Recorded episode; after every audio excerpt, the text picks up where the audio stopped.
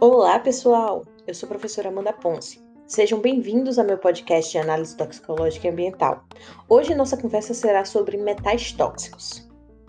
Dentre os elementos químicos mais conhecidos, cerca de 50 são encontrados em concentrações mensuráveis no sistema biológico. Destes, 11 podem ser classificados como elementos traços, que são essenciais às estruturas biológicas. Porém, quando se encontram em concentrações superiores às necessárias, podem ser tóxicos. Os elementos não essenciais e que possuem características atômicas similares aos essenciais podem imitar a reatividade desses elementos e causar alterações indesejáveis no sistema biológico. As atividades industriais são as mais importantes fontes responsáveis pela distribuição de metais na atmosfera. As concentrações de metais encontradas na água são influenciadas tanto pela atividade industrial como pela composição de rochas, solos e dependem da composição e conservação dos reservatórios de água. O solo é uma importante fonte de metais para os vegetais. Animais como bovinos e equinos, que se alimentam desses vegetais, podem sofrer intoxicação, às vezes até fatais. Metais como mercúrio, chumbo, zinco, cádmio, bório e manganês são encontrados em sedimentos de esgotos emitidos por indústrias e residências. Esses elementos, quando transferidos para solos cultiváveis, provocam elevação significativa dos níveis de metais nos vegetais produzidos e consumidos pela população, em regiões industrializadas, onde os efluentes não são devidamente tratados, a água pode sofrer contaminação, causando sérios riscos à saúde da população. Os equipamentos em que os alimentos são processados ou recipientes em que são armazenados ou acondicionados representam fontes em potencial contaminação por metais, bem como a utilização de materiais inadequados na fabricação e reparo destes materiais podem levar à contaminação de alimentos. Utensílios utilizados no cozimento de alimentos podem ser considerados fonte de contaminação, uma vez que a lixivia de metais tóxicos desses utensílios, a liberação de metais, tintas e pigmentos empregados nas colorações e decorações são fontes adicionais da contaminação. Papéis coloridos são potenciais agentes liberadores de metais tóxicos aos alimentos acondicionados nessas embalagens.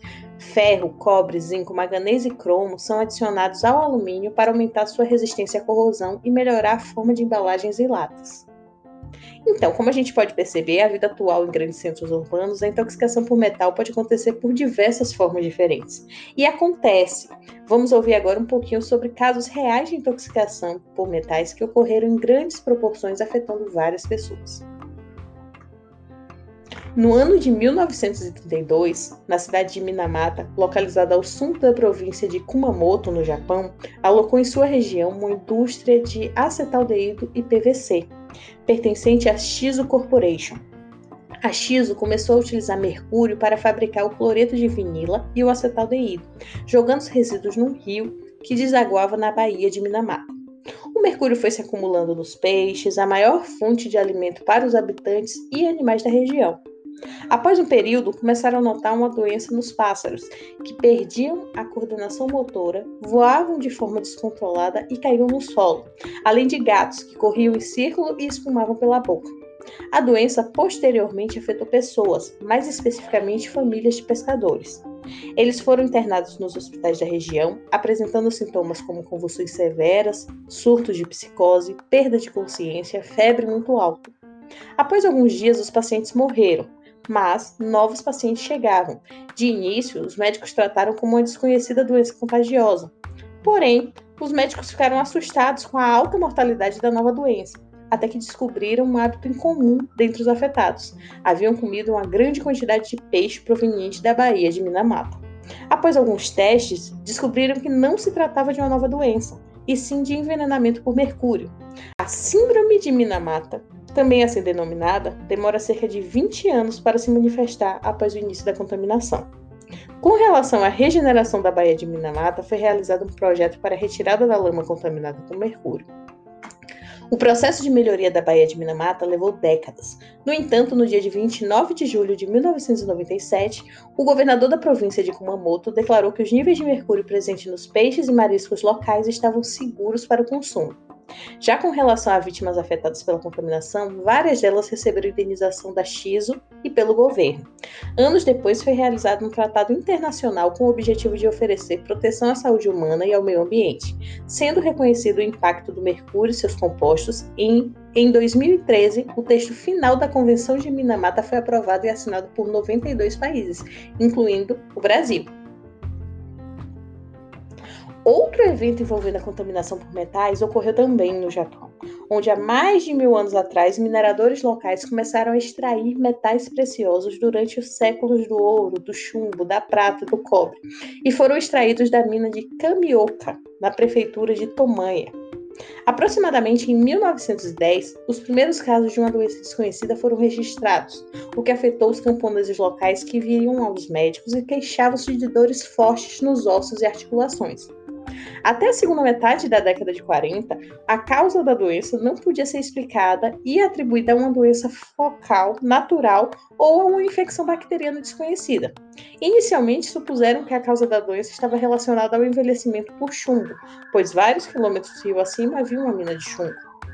Somente em 1955, o Dr. Norumo Ragino e seus colegas sugeriram que uma doença estranha pode ser causada pelo envenenamento crônico com sais de cádmio.